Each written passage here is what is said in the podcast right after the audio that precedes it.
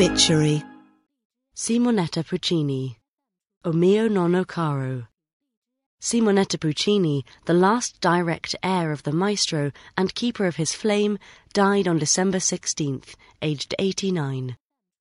When visitors came to Torre del Lago, Giacomo Puccini's villa on the shores of a lake overlooking the Apuan Alps, Simonetta Puccini would sometimes meet them at the gates. All smiles, she would lead them through gardens thickly planted with palm, shrubs, and roses into the hall. There hung the maestro's oilskin coat, the one he wore to go out snipe hunting on the lake, beside his shotguns and boots. In the living room stood the black Forster upright, on which he had composed La Boheme, Tosca, and Madame Butterfly, while ash from his continuous cigarettes fell upon the keys. His pencils and spectacles lay on the desk, his operas played in the background. She had arranged all this with the greatest care, as if he was still there, and would greet her round the corner with a grandfatherly kiss. She had done it, too, to make the point that she was his heir and no one else.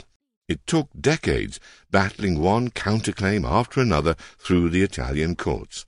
She gained a reputation for being tosta, a real piece of work.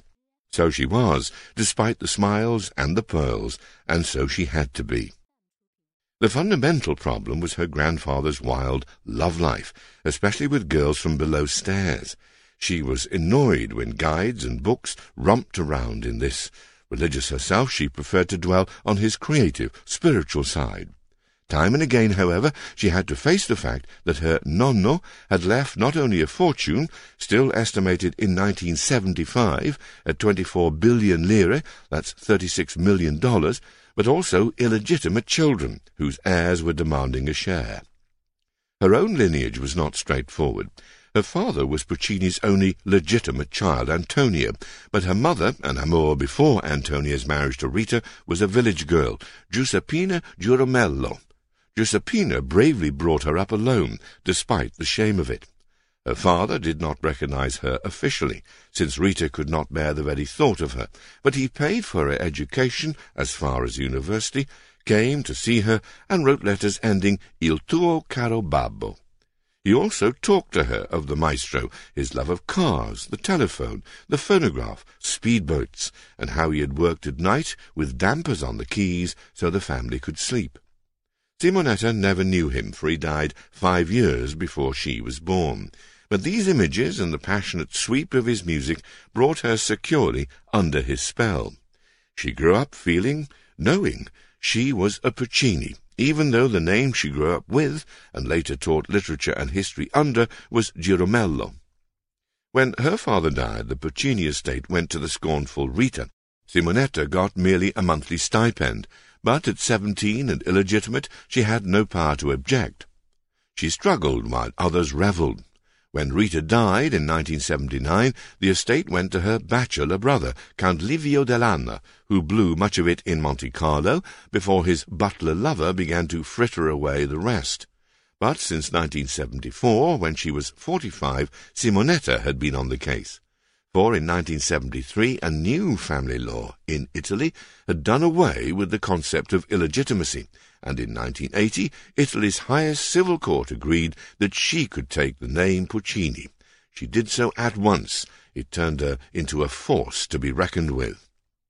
Gradually she acquired a share of the money and, more important, control of the houses at Torre del Lago and Lucca. They were falling apart, so she raised money to repair them.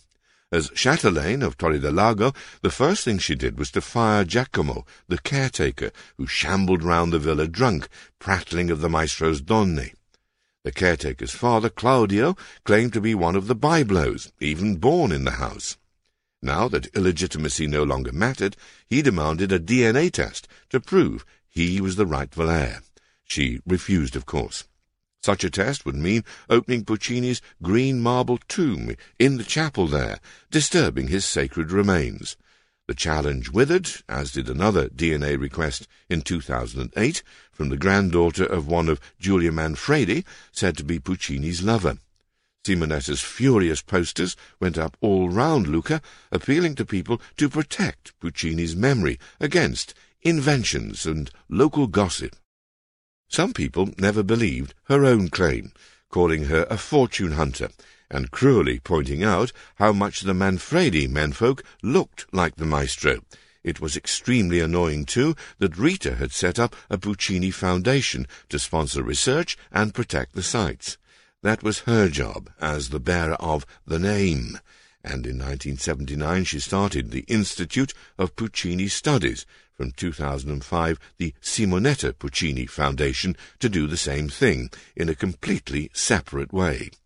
She edited two volumes of his letters, and in the Puccini Companion, co-written with William Weaver, laid out the true family history for all to see. Sadly, the operas were no longer in copyright, but she kept close watch, objecting loudly when the 1904 version of Madame Butterfly, disowned by the maestro, was staged in 2016 at La Scala. Her beloved Nonno would never have wanted that. Several times a year she held masses for the dead at Torre del Lago, and kept the chapel full of fresh flowers. Her own funeral requests were simple but emphatic, a string quartet would play Crisantemi, her favourite Puccini piece, then her ashes would join him protectively, definitively, behind the green marble wall.